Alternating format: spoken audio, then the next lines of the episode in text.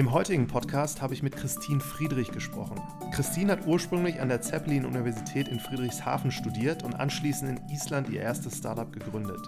Seit 2012 ist Christine als Unternehmerin die Geschäftsführerin von Innovestment, einem innovativen Startup aus Berlin, das eine Crowdfunding-Plattform betreibt. Im Gespräch geht es generell um Crowdfunding, was Gründer auch dazu wissen sollten. Christine berichtet, dass sie ursprünglich hauptsächlich Startups finanziert haben und dass sich das Geschäftsmodell über die Jahre verändert hat. Sie beschreibt außerdem, was ein gutes Crowdfunding-Projekt auszeichnet, was Gründerinnen und Gründer beachten sollten, wenn sie ihr eigenes Crowdfunding-Projekt vermarkten man könnte es so formulieren, dass Christine mit Investment durch alle Höhen und Tiefen gegangen ist, weswegen ich sie am Ende gefragt habe, ob sie noch ein, zwei wertvolle Tipps mit angehenden Gründerinnen teilen kann und was ihre Highlights in den letzten neun Jahren waren. Ich wünsche euch viel Spaß bei dieser sicherlich sehr spannenden Folge. Ich sitze heute zusammen mit Christine Friedrich von Innovestment und freue mich, dass ich endlich mal wieder eine Interviewpartnerin habe. Und stell dich doch am besten mal selber kurz vor, Christine. Ja, Martin, vielen Dank für deinen Besuch heute bei uns im Mindspace. Mein Name ist Christine Friedrich, ich bin Geschäftsführerin von Investment und auch im European Crowdfunding Network im Board und beschäftige mich mit allem rund um Crowdfunding, digitale Finanzierung, Sustainability und die Schnittstellen. Und ähm, ja, vorher habe ich in Island ein Startup gegründet, bevor ich zu Investment gekommen bin, 2012. Ich bin ja nach Gründung reingekommen, als die Gründer dann langsam rausgegangen sind, weil die das während ihrer Promotion am Lehrstuhl für Entrepreneurship an der RWTH Aachen entwickelt haben.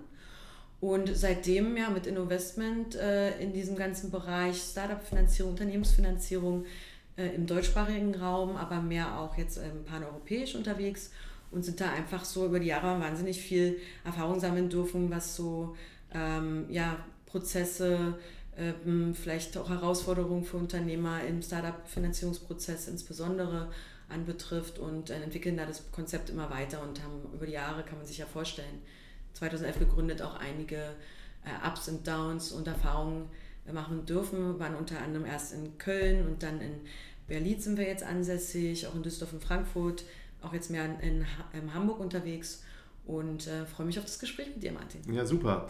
Jetzt musst du auch nochmal sagen, wie man dazu kommt, in Island ein Startup zu gründen. Ja, ich habe ähm, nach der Uni, ich habe an der äh, Zeppelin-Universität in Friedrichshafen studiert und da steht ja nichts außer Frage, sehr interdisziplinär und äh, alle sehr viel Energie und ambitioniert. Und man kommt so in das Berufsleben. Ich habe in der Beratung gearbeitet für den öffentlichen Sektor. Ich habe auch so ähm, mit einem Fokus auf Verwaltungsmodernisierung und äh, Management von öffentlichen Unternehmen äh, unter anderem studiert. Und ähm, ja, die Realität hat mich etwas geschockt, wie eigentlich so, wenn man so Mitte 20 ist, die Welt wartet nicht auf die guten Ideen oder irgendwie große Projektbudgets, aber es wurde nicht immer alles unbedingt so umgesetzt, wie man sich vielleicht gewünscht hätte und war so ein bisschen desillusioniert. Und waren noch so einige Umbrüche, auch privat. Und dann dachte ich mir so, wow, lass mal raus. Äh, so eine Art Selbstfindungstrip kann man sagen. Bin so einen Monat gereist in Island, hatte da auch Freunde schon.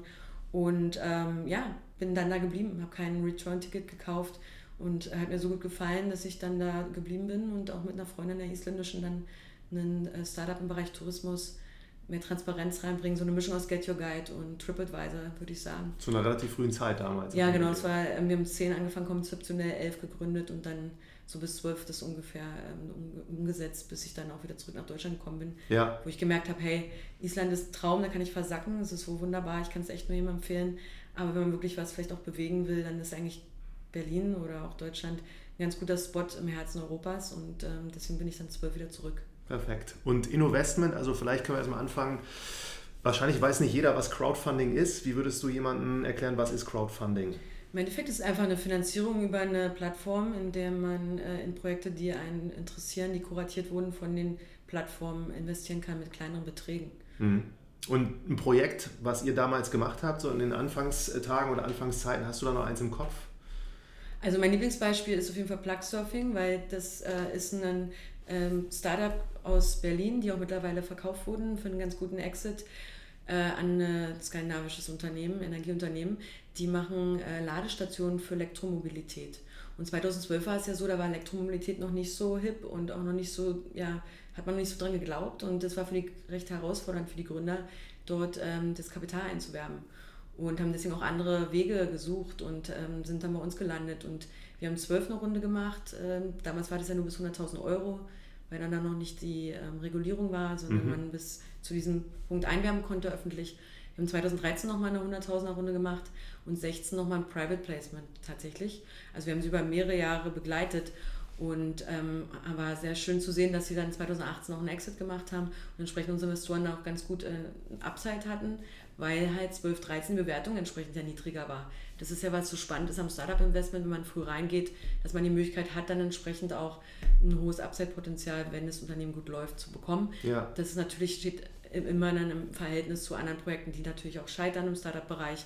Und es war auch gerade für den Crowdfunding-Markt eine Herausforderung, dass wir alle, die früh gestartet sind, also man kennt ja äh, Seedmatch 11 auch gestartet, äh, Kompanisto dann 12 äh, und so weiter. Die Bergfürst gab es auch noch. Ne? Bergfürst, genau, die sind aber eher Immobilien, denn mhm. deswegen würde ich die vielleicht da ein bisschen aus dieser Startup-Thematik rauslassen, ähm, obwohl sie auch am Anfang schon Startups auch gemacht haben, haben sich dann auf Immobilien ja konzentriert über die Jahre und in dem Startup-Bereich ist es halt einfach Hochrisiko. Und ähm, das war für viele Investoren, glaube ich, eine Herausforderung emotional, weil sie es Teil nicht gewöhnt sind. Äh, haben wir dann auf jeden Fall auch festgestellt, mit dem einen oder anderen, mit dem man dann so ein Gespräch kommt, dass diese Rollercoaster auch über diese Quartalsberichte für viele sagt, wow, ich will mich eigentlich damit auch gar nicht beschäftigen, mit den Herausforderungen, die die Unternehmen da erleben. Und auf der anderen Seite, ja, das ist natürlich auch die Modelle, die wir damals hatten, auch das, die wirkliche Chancen-Risikoprofil, das nicht ausbalancieren konnte, dass man auch dieses Upside wirklich Potenzial hat, mhm. äh, was man sich wünscht, weil man halt von den Modellen halt nicht immer so ideal ähm, konzipiert waren, weil auch einfach die Regulierung noch nicht da war und man sozusagen mit dem gearbeitet hat, was man wusste und hatte. Mhm. Und ich glaube, da hat die Industrie extrem viel Erfahrung sammeln dürfen und die Modelle heute sehen ganz anders aus. Mhm. Also es hat sich echt extrem viel bewährt. Wie viele Investoren gab es bei, bei dem Projekt, was du beschrieben hast damals? Also das waren so in der Regel, ähm, Durchschnittsticket war bei uns mal so 3000 Euro in dem Modell. Wir haben ab 1000 Euro angefangen, waren damit auch relativ hoch äh, mit dem Einstiegsticket im Vergleich zu anderen wie Companisto, die damals 5 Euro gemacht haben oder Seedmatch dort 50. Bei denen jetzt ein zum Teil unterschiedlich.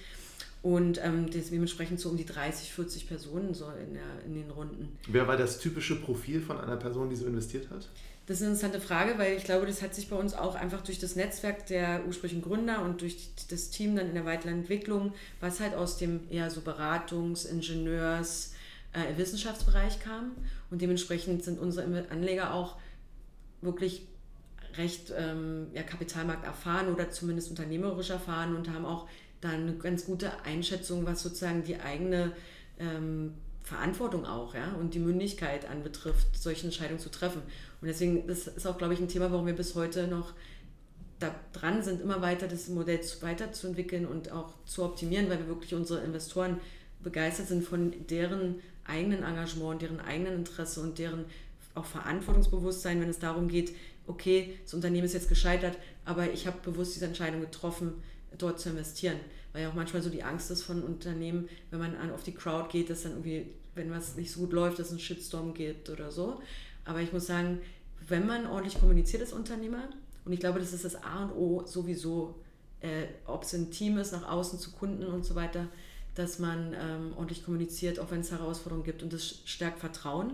Und das ermöglicht dann auch, wenn man es vielleicht nicht so gut läuft, dass die Leute dann vielleicht sogar auch nochmal mit nachfinanzieren. Also es gab es halt zum Teil auch, dass einzelne Investoren, die sich besonders begeistern konnten für ein Projekt, dass sie vielleicht äh, extern dann nochmal als Angel reingegangen sind oder mhm. so.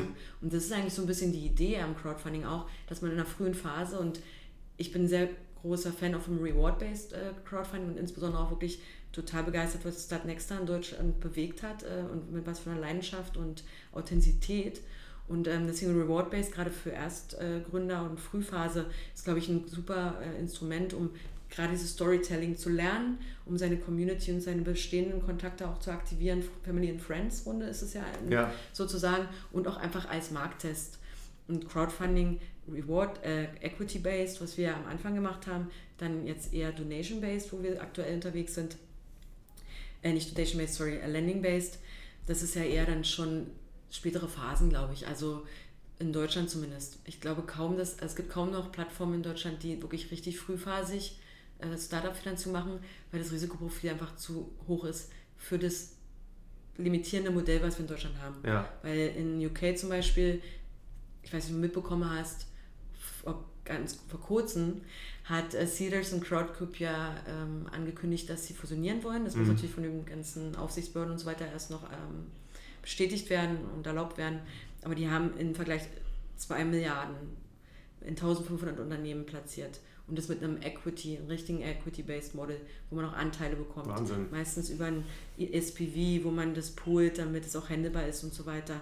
Und in Deutschland haben wir, glaube ich, in diesem Jahr, ich weiß nicht die genaue Zahl heute, aber kurz, kürzlich erst die eine Milliarde geknackt und das inklusive Immobilien und so weiter. Mhm. Also sieht man alleine schon die Größenordnung sind sehr unterschiedlich, die Mentalität ist sehr unterschiedlich und deswegen glauben wir auch an dieses Paneuropäische, dass mehr Kapital aus dem Ausland auch nach Deutschland kommt, aber auch aus Deutschland zum Beispiel in ausländische Projekte gehen. Mhm. Und dass einfach die coolen Projekte, die, die tollen Unternehmerpersönlichkeiten, dass die im Vordergrund stehen und dass andere Menschen sich für die begeistern können und sie damit auch unterstützen. Ja, vielleicht können wir nochmal einen so einen Crowdfunding-Prozess beispielhaft durchgehen. Mhm. Also wie kommt der zustande? Für welche Gründer, also ist das auch heute noch spannend, darüber nachzudenken, das zu tun? Und was ist dieser Prozess von vorne bis hinten? Also insgesamt muss man erstmal sagen, dass es ja unterschiedliche Plattformen gibt.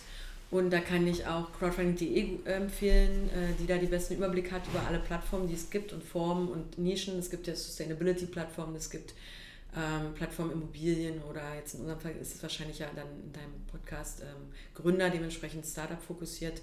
Und in der Regel, also für uns ist es so, wir sind auch eine kleinere Plattform, wir ähm, haben das so gestreamlined, dass wir bestimmte Prozessschritte einbauen, die es sozusagen schon Hürden gibt, dass Leute dass sich selbst filtern. Das hat, fängt schon mit der Sprache an auf der Seite.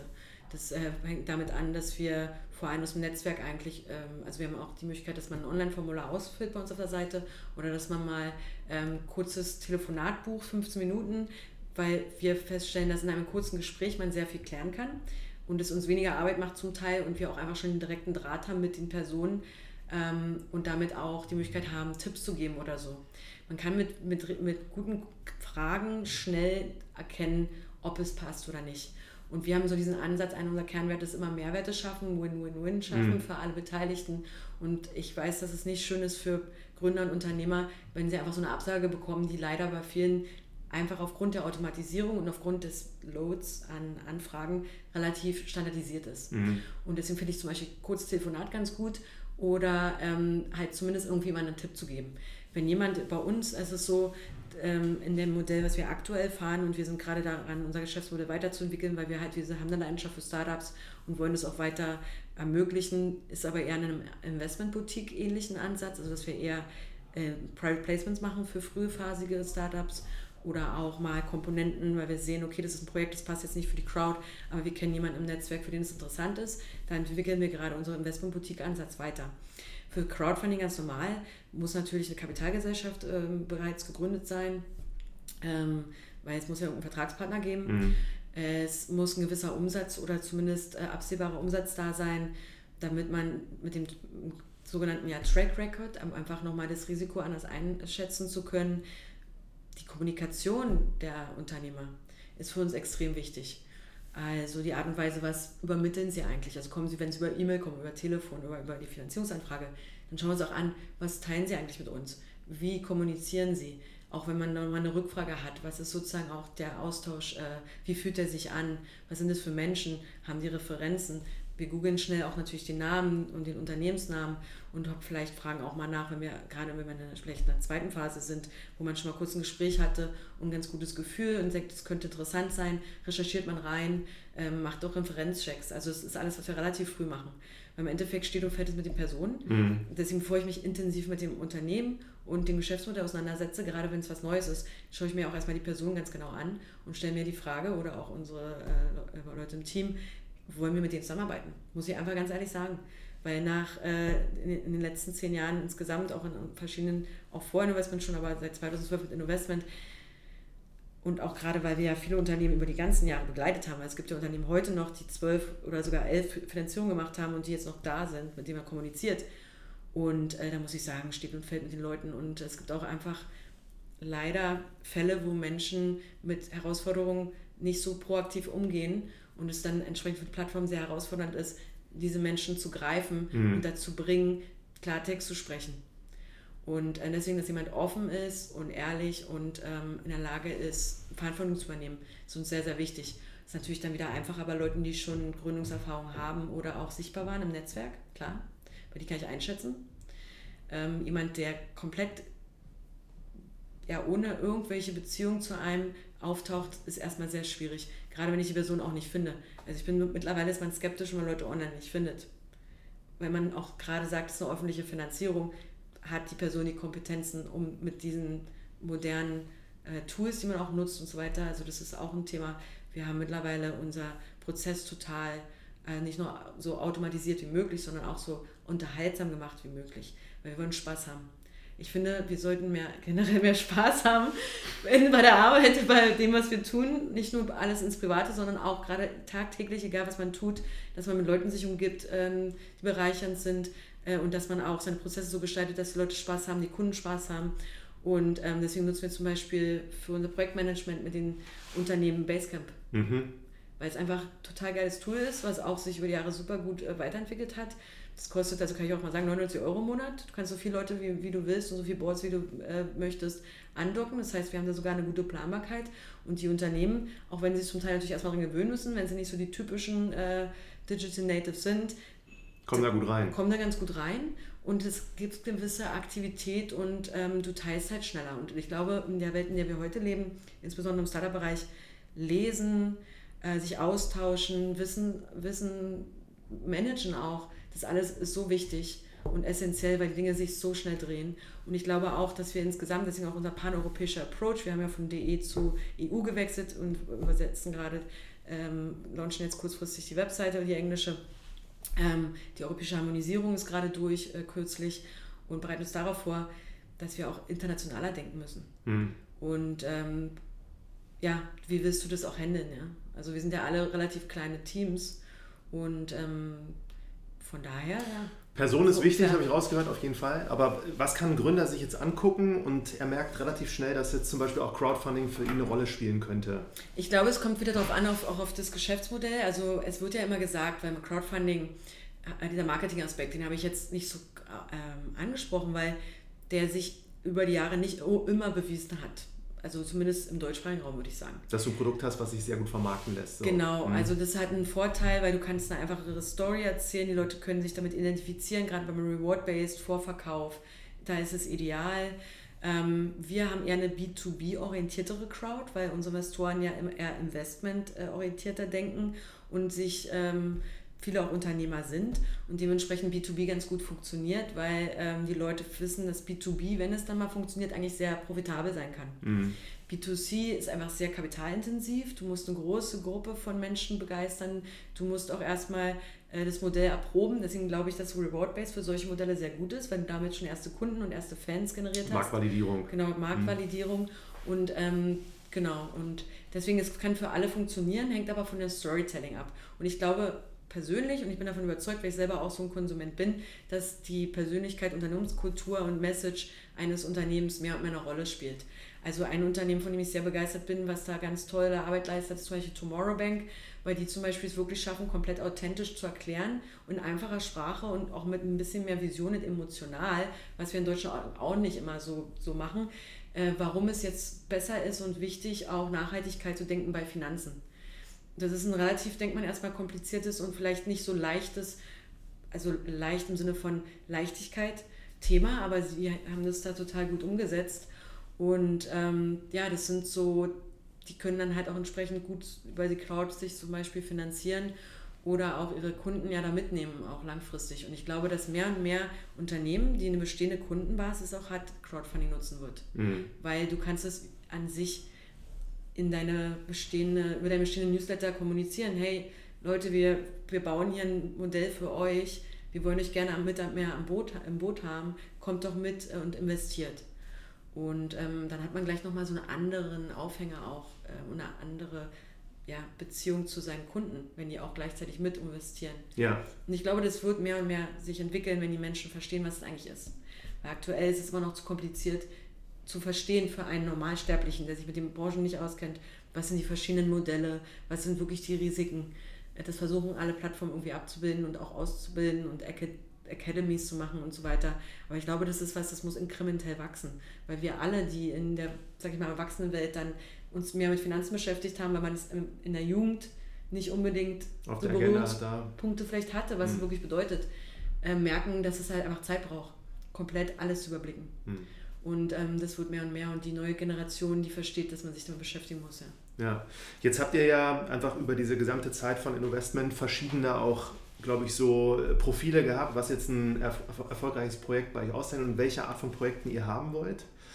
Ähm, jetzt ist es ja so, also früher waren viele Startups, die ihr finanziert habt und Startups Risiko 90 Prozent, könnte man sagen, so einige Quellen Ausfallrate. Das habt ihr geändert, richtig? Genau, also wir kommen aus der Frühphase, früheste Phase, erste vor Business Angel Phase. Also da ja Investment gründet ist aus einem Universitätskontext und die ursprünglichen Gründer ähm, am Lehrstuhl für Entrepreneurship gearbeitet haben, hatten sie vier Berührungspunkte mit frühphasigsten vor ein Tech auch Unternehmen bei einer ingenieurslastige Uni. Und diese Feststellung, dass die früh, früheste Phase, diese Finanzierungslücke, die, die es damals gab, die ähm, Kapital ist immer, in Anführungsstrichen kann immer mehr sein, aber zumindest diese Phase ist Deutschland jetzt mittlerweile besser abgedeckt. Als es früher die, der Fall war. Als es früher der Fall, ja. Fall war. Business Angel Community ist ein bisschen mehr gereift, ähm, es gibt mehr Frühphasen, Venture-Fonds und auch Förderprogramme und so weiter, weil man weiß, diese Phase ist wichtig für ein Unternehmen. Und ähm, die Idee war halt auf vielen Schultern das Risiko damals zu verteilen, weil das war zu innovativ für eine Bank und äh, zu riskant für einen Einzelinvestor. Und warum nicht die ersten 50 oder 100k über mehrere Schultern verteilen und damit Leuten auch die Möglichkeit zu haben, in diese Asset-Klasse an sich reinzugehen. Weil damals Venture Capital, Fonds und so weiter gab es, aber ähm, für Leute, die nicht gleich ein Business Angel sein wollten, gab es eigentlich gar keine Möglichkeiten, sich an solche interessanten, attraktiven Unternehmen zu beteiligen. Und dadurch, dass auch gerade, also ein cooles Beispiel ist ein Nanopartikelhersteller, wo dann halt auch entsprechend viele Wissenschaftler drin waren. Viele Leute aus der Nanopartikelindustrie. Weil die Idee war auch so ein bisschen, gerade bei so ein bisschen edgy äh, Themen, dass dann vor allem Leute, die sich auskennen, die das Risiko besser einschätzen können, weil sie den Markt kennen, dann ja. halt einfach da reingehen und dann auch in dem weiteren Prozess das Unternehmen unterstützen können in weiteren Entwicklungen. Die aber halt, wahrscheinlich alleine nicht genügend Geld hätten, um sowas von sich aus zu finanzieren. Genau. Also du meinst die Gründer? Ähm, nee, die Investoren, die auch Ahnung haben von der ganzen genau, Sache. Genau, in der Größenordnung. Vielleicht mhm. noch nicht mal daran gedacht haben, weil mhm. sie halt vielleicht Wissenschaftler sind, die eigentlich noch nie was mit Investment zu tun hatten. Ja. Und damit eine, eine geringere Hürde. Äh, und es hat sich aber leider über die Jahre gezeigt, dass nicht immer diese, also es liegt ein bisschen an den Unternehmen selber, auch diese Aktivität, dieses The Wisdom of the Crowd zu aktivieren, indem sie mit denen auch ordentlich kommunizieren. Mhm. Das ist eigentlich so ein Thema. Und natürlich die Anzahl der Investoren und der Leute macht auch einen Unterschied. Und über die Jahre sind wir eigentlich immer ein bisschen spätphasiger geworden, weil wir gemerkt haben in den ersten Jahren, wow, so eine frühe Phase, das kann halt auch schnell mal äh, keine Anschlussfinanzierung geben. Das Modell die Annahmen sind, können, zeigen sich in der Realität, funktionieren nicht. Und äh, als Plattform hast du ja ein Interesse daran, einen ordentlichen Track Record zu haben auf der einen Seite und du möchtest natürlich alles dafür tun, dass deine Investoren ihr Geld nicht verlieren. Und dementsprechend und das dazu mit den Modellen, die wir hatten. Also wir haben schon 13 angefangen, also wir haben es ja in den ersten Jahren schon schnell gesehen, unser Modell, ähm, Modell heißt ein Rechtsmodell, weiterzuentwickeln. Wir haben mit stillen Mitteilungen angefangen, wir haben Genussrechte dann probiert, haben auch Projektfinanzierung gemacht. Das heißt, finde ich total geil, immer noch das Thema ähm, Game, also es heißt, hieß Mobile Games Portfolio und da konntest du mehrere Games äh, finanzieren, die dann entsprechend deren Returns dann als Gesamtportfolio dann ausgeschüttet werden. Und ich bin auch mit investiert und ich kriege heute noch pro Quartal Ausschüttung. Ja. Also das war, Von guten Games, die tatsächlich dann das Licht der Welt erblickt haben und genau. einige Genau. Ähm, das war ein Gemeinschaftsprojekt mit einem anderen Projekt Imanitas, mit dem wir davor schon eine Finanzierung gemacht haben. Die gibt es heute auch, die sind viel auch in Asien unterwegs, da wird auch viel programmiert. Und das war einfach mal ein Test und ich finde es immer noch heute total interessant. Und das ist eigentlich, was uns so Spaß macht, ist eigentlich kreative Modelle entwickeln, um Finanzierung auch zu ermöglichen. Und das braucht aber alles natürlich Anwälte und viel auch Geld, weil du musst die Anwälte irgendwie zahlen und musst doch Zeit dafür finden. Und das ist aber auf jeden Fall, was uns Spaß macht, kreativ zu sein und zu überlegen, äh, wie man bessere Modelle schafft, um Chancen und Risiken mehr in Einklang zu bringen. Und für sowohl für die Unternehmen attraktiv zu machen, als auch für die Investoren. Weil im Endeffekt sind wir jetzt Intermediär jemand, der ausbalanciert. Ja. Und ähm, genau, sind aber dann immer später, späterphasiger geworden, haben SPV-Modell entwickelt, mit dem wir dann entsprechend, als dann das kleine Schutzgesetz kam, 15 ähm, gepoolt haben. Und dieses SPV ist dann als Gesellschaft, was bei uns in der Schwestergesellschaft ähm, ja, gegründet und erhalten und verwaltet wird, dann in das Unternehmen eingebracht, dieses Kapital, über eine Kapitalerhöhung. Das waren aber schon ein bisschen späterphasige Projekte. Ähm, man kann zum Beispiel Sugar Trends in, in Köln nennen, die auch wirklich eine super Arbeit machen und gerade jetzt in so einer Phase wie heute es ermöglichen, für, für kleine inhabergeführte Boutiquen online ihre Sachen zu verkaufen und auch ein Profil zu haben und sich zu zeigen. Also es ist ganz spannende Arbeit, wie äh, solche Startups auch machen, um bestimmte Gruppen von ja, Industrien zu digitalisieren, ja auch ein Stück weit. Mhm. Und da ist dann einer der, der Investoren, ist dann Geschäftsführer äh, dieses Vehikels und geht dann sozusagen auch mit in die Gesellschafterversammlung. Damit hat man sozusagen das, was wir in den ersten Jahren gesehen haben, dass die Investoren zu weit weg sind und nicht das Gefühl haben, dass man wirklich sieht, was läuft und auch die Interessenvertretung sozusagen gewährleistet. Mhm. Weil das war ja immer so eine Herausforderung in der Industrie. Das Thema war halt dann, dass wir, dann ähm, gab es wieder Gesetzesänderungen und so weiter auch, mit dem dieses SPV-Modell nicht mehr funktionieren konnte, weil SPVs durften nicht in irgendeiner Art und Weise im Verhältnis stehen zu der Plattform. Was ganz witzig ist, weil wir tauschen uns ja weiter in der Industrie auch aus, das haben die mittlerweile wieder hinterfragt, weil die haben, die denken manchmal, das ist das Witzige, wie so Regulierungen ja auch entstehen, in dem waren wir auch immer mit involviert in diesen Regulierungsprozessen, dass die Leute, die diese Regulierung machen, halt vor allem, und man sieht es ja an dem Begriff kleiner Näherschutzgesetz, dass sie versuchen, Risiken zu reduzieren. Für die Anleger. Für die Anleger, was mhm. total richtig ist. Aber immer ein bisschen auch vergessen, dass man, man geht nicht von dem mündigen Investor oder dem mündigen Anleger aus. Der ist auch sehr getrieben vom Verbraucherschutz. Und ähm, wie gesagt, alles fair enough und ich finde es auch toll, dass man es macht. Und wir haben als Plattform ureigenes Interesse, die Anleger zu schützen. Du musst aber auch ihnen die Chancen weiterhin ermöglichen. Und das kannst du halt nur, wenn du bestimmte Modelle hast, in denen das Upside-Potenzial da ist. Und das ist halt in Deutschland aktuell noch ein bisschen eine Herausforderung, deswegen freuen wir uns auf die europäische Harmonisierung, ähm, weil halt zum Beispiel man nicht Eigenkapital direkt ähm, platzieren kann wie in in UK, also GmbH-Anteile. Man kann mit Wertpapiere natürlich machen und so weiter. Deshalb braucht man auch wieder andere Lizenzen. Mhm. Also es sind alles so Sachen, das muss man ähm, überblicken, muss man abwägen ähm, und es kann halt von heute auf morgen eine rechtliche Entscheidung dann schon das Geschäftsmodell überwerfen. Also gerade im Finanzdienstleistungsbereich. Relativ volatil. Auf jeden Fall ähm, muss man langfristig denken und auch gucken, äh, was ist möglich, was kostet es und so weiter. Und mittlerweile, wie gesagt, waren dann schon ein bisschen in Series A-Runde eher, wo wir dann auch Co-Investments mit, ähm, ja, mit VCs oder anderen Beteiligungsgesellschaften gemacht haben und sind dann in, jetzt kürzlich, weil wir hatten eine Restrukturierung in den letzten Jahren, wo auch sich die Frage gestellt hat, ähm, welchen Mehrwert können wir noch bieten, also was macht uns aus, was ist unsere Rolle.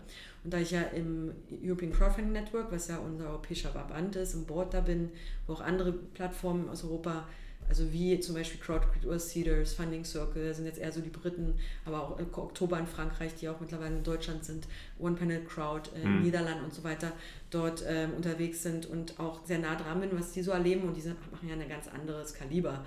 Ähm, One Panel Crowd hat auch vom Europäischen Investmentfonds eine Million Euro Finanzierung, ähm, Darlehen bekommen um ihr Geschäftsmodell weiterzuentwickeln. Also auch interessant auf europäischer Ebene, dass da mehr und mehr verstanden wird, Access to Finance, wie wichtig auch Crowdfunding, Industrie als Intermediär sind, um mehr Privatkapital ähm, zu, ja, gute Projekte zu ermöglichen. Um meine Zahl zu nennen, also in Deutschland alleine haben wir 1760 Milliarden ähm, Euro auf Sparkonten und Tagesgeldkonten, die nicht investiert werden, mit denen nichts also passiert. Also über eine Billion. Genau. Hm. Also 1,7 zerquetschte Billionen. Das war eine Solaris-Studie, ähm, Solaris-Bank-Studie 2018. Äh, und haben trotzdem auf der anderen Seite eine recht hohe immer noch Kreditlücke für SMEs. Und da zeigt sich eigentlich, dass es ist immer noch nicht gelöst. Und ähm, das war eigentlich so für mich die Erkenntnis auch in Deutschland. Ich finde, wir haben immer noch nicht gelöst, die ähm, wirklich das unterhaltsam und mit der Durchdringung zu, zu hinzubekommen. Es sind immer noch zu viele coole Projekte, die keine Finanzierung finden. Und ich glaube, diese Vernetzung und Verdrahtung zwischen Crowdfunding und auch etablierteren Finanzinstrumenten oder, oder, sagen wir mal Players, ähm, Venture Capital, Private Equity, Banken, äh, Family Offices, institutionelle, professionelle Investoren, Business Angel, das wird noch stärker, ist über die Jahre schon viel, viel mehr geworden, auf jeden Fall sowieso. Die, mittlerweile wird es auch anerkannt, ähm, hat man gemerkt auf den Veranstaltungen auch von verschiedenen Verbänden und so weiter oder sonstigen wo man so unterwegs war, wie am Anfang natürlich da erstmal so ein bisschen Gegenwind war. Mhm. Wie, wie kritisch man das auch betrachtet hat. Und zum Teil auch zu Recht. Aber mittlerweile hat man verstanden, okay, da ist auch viel Gutes dabei und es ermöglicht den Unternehmen einfach noch eine zusätzliche Komponente und vielleicht auch einen Marketing-Mix äh, mit reinzubringen. Und ich glaube, das Marketing-Aspekt wird größer werden als in Bedeutung, wenn die Durchdringung größer wird in Deutschland. Mhm. Und wenn auch die, die Unternehmerpersönlichkeiten weil das ist, steht und fällt ja, wie, wie wir schon hatten mit Persönlichkeiten, auch sich trauen, nach außen ihre Idee zu tragen und mit Selbstbewusstsein die Menschen führe, in die Idee zu begeistern. Und das zwickt dich, Crowdfunding halt zu machen. Und das fällt vielen schwer. Ich sehe aber bei der Generation Z und so weiter, dass die ja da mit Instagram und Co. aufwachsen, dass es für die schon viel, viel einfacher ist. Und ähm, deswegen, das ist, glaube ich, auch so ein bisschen Mentalitätswandel gerade. Interessante These, auf jeden Fall. Und jetzt, ähm, um das nochmal zu verstehen, also eure Kunden ist dann klassischerweise die, die dann ein Projekt finanzieren lassen, die, wenn das Geld eingesammelt ist, da verdient ihr dann einen Teil prozentual dran. Genau, wir nehmen eine Provision, äh, einem vermittelt Kapital und auch eine Setup-Gebühr. Ja. Die haben wir früher nicht genommen ähm, und auch keine laufende Gebühr, äh, die prozentual ist 0,5% pro Jahr auf das eingebaute Kapital, weil natürlich auch Aufwand besteht an äh, Anlegerverwaltung und die ganzen Geschichten. Kommunikation. Genau. Und Setup-Gebühr auch aus dem Grund, weil ich glaube, das, was nichts kostet, ist nichts wert. Das ist einfach nochmal eine andere Verbindlichkeit und Commitment auch für die Unternehmen auf der einen Seite. Und da ist ja auch eine, eine Menge Expertise, die wir den Unternehmen mitgeben auf, die, äh, auf den Weg. Also vom Rechtsmodell, von dem Hinterlegungsprozess bei der BaFin, das Vermögensanlageninformationsblatt, was da hinterlegt werden muss, ähm, was die Kampagnen betrifft, was vielleicht auch Co-Investitionen mit anderen Investoren anbetrifft. Weil wir bei den Projekten, die wir jetzt platzieren, du hattest angesprochen, unser Modell ist jetzt ein bisschen anders. Wir sind eher Projektfinanzierung, ähm, reine Nachrangdarlehen, reine, reine Kredite ähm, ohne partiarisch, also mit diesem noch exit-orientierten Bonus hinten drauf oder so. Das haben wir jetzt erstmal, machen wir erstmal nicht, weil die Unternehmen, die wir gerade platzieren, eher etabliertere Unternehmen sind mit einem guten Bonitätsrating, in der Phase, wo wir jetzt reingehen, das für uns ähm, vom Risikoprofil und unseren Anleger besser passt. Wir testen auch gerade viel aus, also auch zum Beispiel einen Finanzanlagenvermittler. Das ist zum Beispiel auch eine interessante Community, die auch wieder eine andere Zielgruppe erreicht was auch eine Herausforderung ist für uns wegen der Brücke.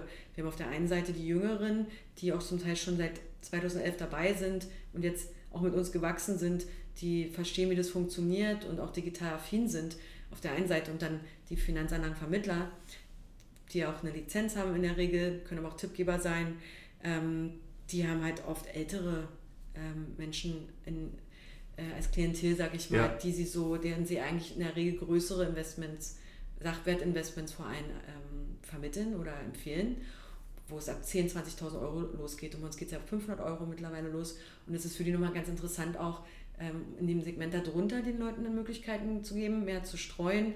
Wir machen zum Beispiel auch, wir haben das Programm gestartet, Nachhaltig, Schenk, äh, Nachhaltigkeit schenken, mhm. wo man auch äh, unkompliziert in der Familie oder so, wenn man zum Beispiel eine Taufe hat oder eine Jugendweihe oder äh, Konfirmation, dass man dort ähm, die Möglichkeit hat, dem Kind oder den Jugendlichen ein Investment schon zu schenken, mhm. was ganz cool ist, weil man damit auch einen Aufhänger hat.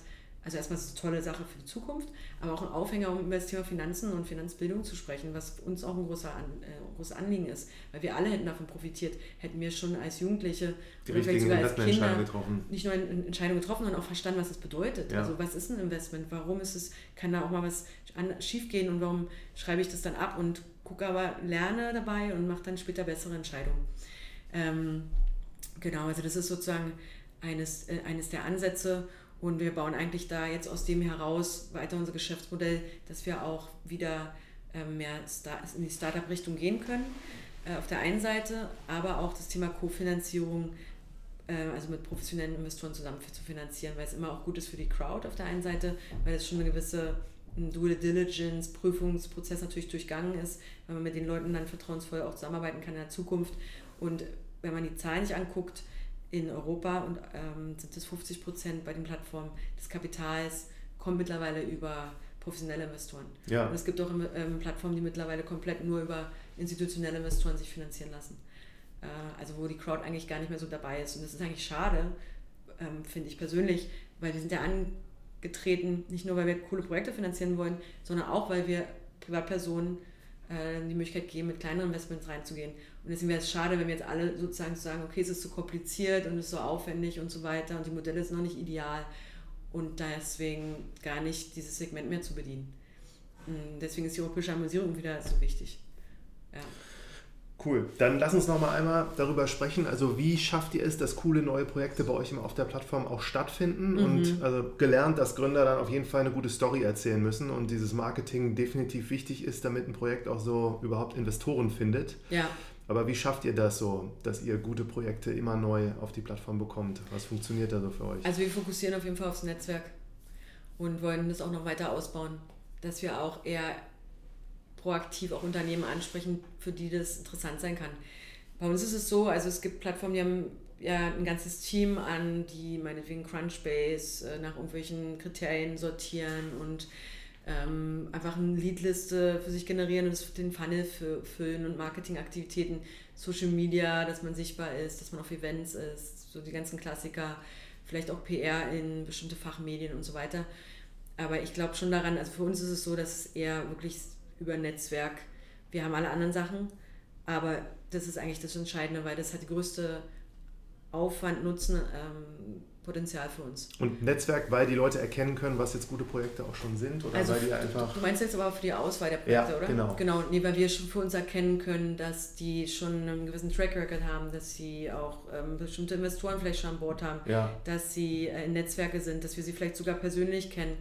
Ähm, das passiert auf jeden Fall auch immer wieder und das finde ich total, macht mir auch total viel Spaß, wenn man mal wieder mit einem Gründer, mit dem man früher in Verbindung war, mal wieder spricht und der hat jetzt irgendwie drei andere Projekte, die spannend sind oder kennt jemand oder so. Und dafür entwickeln wir auch gerade unser Modell so weiter, dass es halt mh, spitz genug ist, um halt auch diese, diese Anzahl von Projekten auch parallel platzieren zu können. Ja. Weil wir gerade selber auch einfach, muss man sagen, wir sind ein Startup vielleicht in Jahr 9.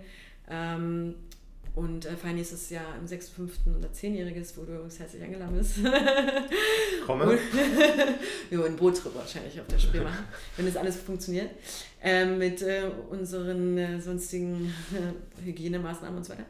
Aber genau, und diese, ähm, also das wird einfach, ja, es ist, wird einfach wichtiger. Und ähm, ich glaube, das, das ist eigentlich unsere Nische auch. Also das Kuratieren von ausgewählten Projekten, wo wir hier wirklich hinterstehen, weil wir die Leute auch kennen.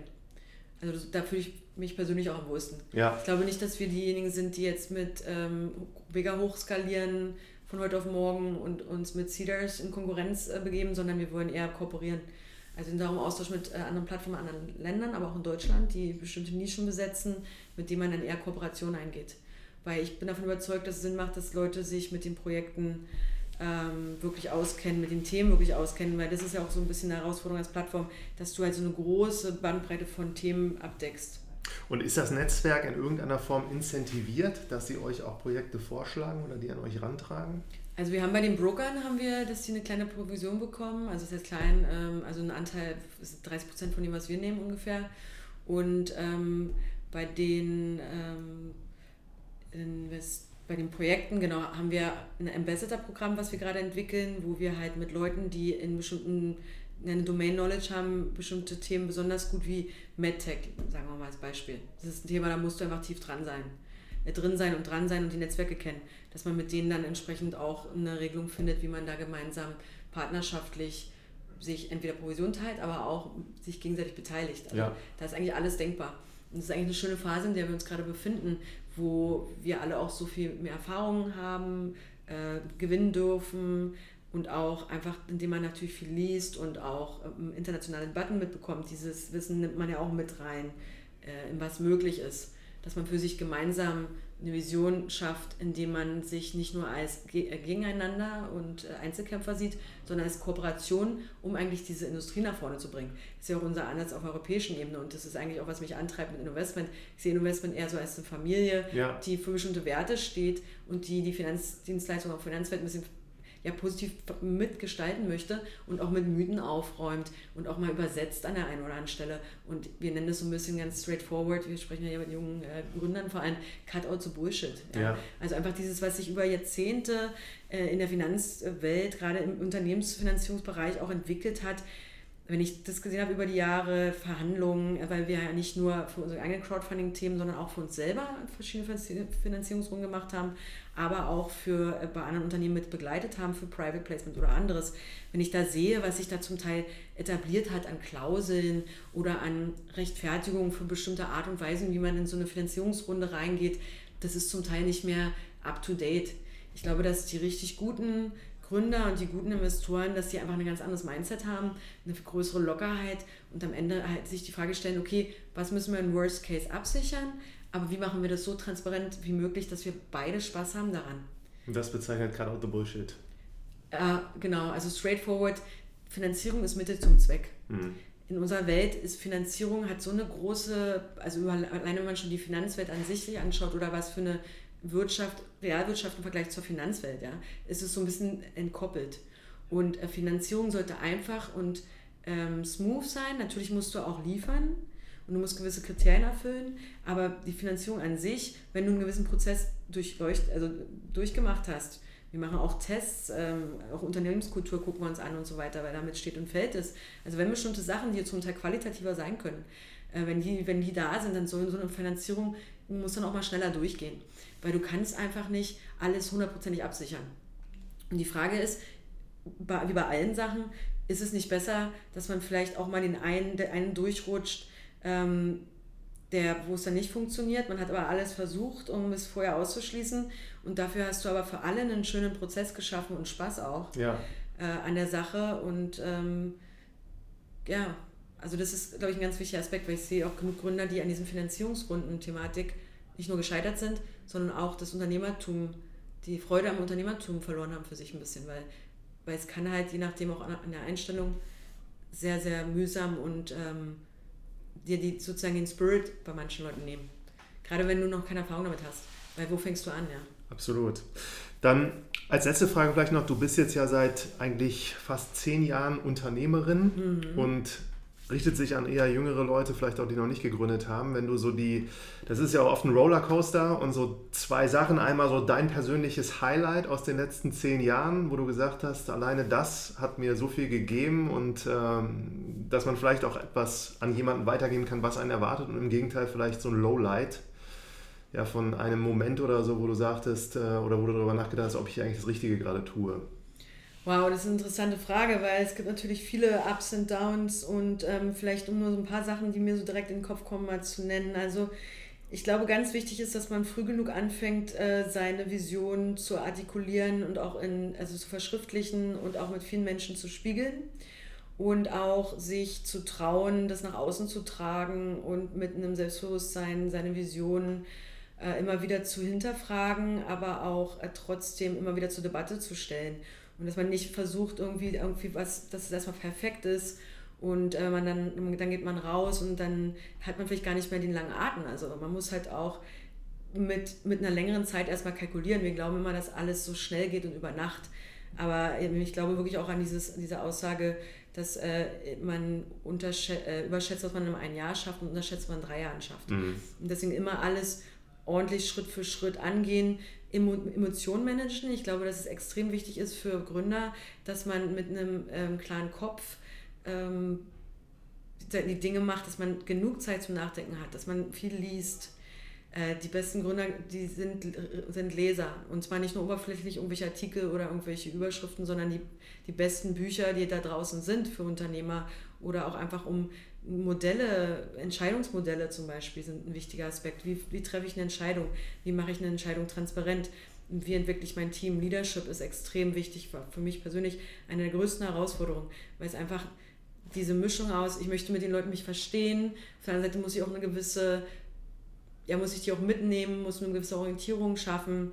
Gerade bei jüngeren Leuten, die man vielleicht im Team hat, also toll ist es, wenn man Alleingründer ist zum Beispiel, wenn man, dass man auch ein komplementäres Team hat auf jeden Fall. Das war bei uns auch so eine Herausforderung, dass wir halt verschiedene Generationen haben von, ähm, von der Unternehmensentwicklung. Dadurch, dass es halt immer mal wieder es Veränderungen gab bei Investment im Gesellschafterprozess und auch Herausforderungen, die nicht immer alle mittragen konnten, sodass dann halt dann auch äh, Veränderung stattfindet. Also ich bin sozusagen mit auch den einen oder anderen bei uns, die, also unser Anwalt, unser Grafiker und so weiter, gibt es schon Konstanten, die mit uns schon seit acht Jahren zusammen sind oder unsere Softwareentwickler, die seit 2014 dabei sind. Da gibt es eine gewisse Kontinuität, was ich auch total toll finde und total wertschätze, weil gerade Leute, die mit dir durch Ups und Downs gegangen sind, die wissen, du stehst für das, was du sagst. Ähm, da ist einfach eine gewisse, ein Vertrauen da. Also was ich total wertschätze, ich bin wirklich für langfristige Beziehungen und auch lieber in die zu investieren und zu gucken, wie, wie kann man es auch mal hinbekommen, wenn es nicht perfekt ist und auch zu akzeptieren, dass Menschen unterschiedlich, äh, mhm. unterschiedlich sind. Ich glaube, eine Offenheit zu haben für die Menschen in der Umgebung und zu verstehen und früh genug das auch auf die Agenda zu setzen, was sind deine Stärken und Schwächen, ähm, wie arbeitest du gerne, wie wollen wir gemeinsam arbeiten, um zu bestimmten Ergebnissen zu kommen, ist ex extrem entscheidend, um einfach diese Dynamik, die du im Startup-Prozess hast, auch zu behalten. Und ähm, genau, ich hatte schon gesagt, Emotionen managen, auch mit Blick auf ähm, wenn man, wenn zum Beispiel gerade das Thema Kapital, was bei uns ja ein wichtiges Thema ist, und ich habe, du kannst dir vorstellen, ähm, was man alles so erlebt hat, wie Menschen auch in emotionalen, äh, herausfordernden Momenten, wie sich da auch mal das Gesicht zeigt, ja. Also ich merke schon, dass man das ein oder andere Mal auch provoziert, gerade bei Leuten, die man, wie neue Gesellschafter oder so, um zu gucken, wie reagieren die in bestimmten Situationen. Weil also es gab auch Situationen, wo dann halt der ein oder andere dann auch gegangen ist oder gehen musste, wo man sich getrennt hat, weil man festgestellt hat, es gibt bestimmte Prinzipien, die man hat. Und das glaube ich gerade ist im Finanzbereich wichtig. Von denen gehe ich nicht ab. Mhm.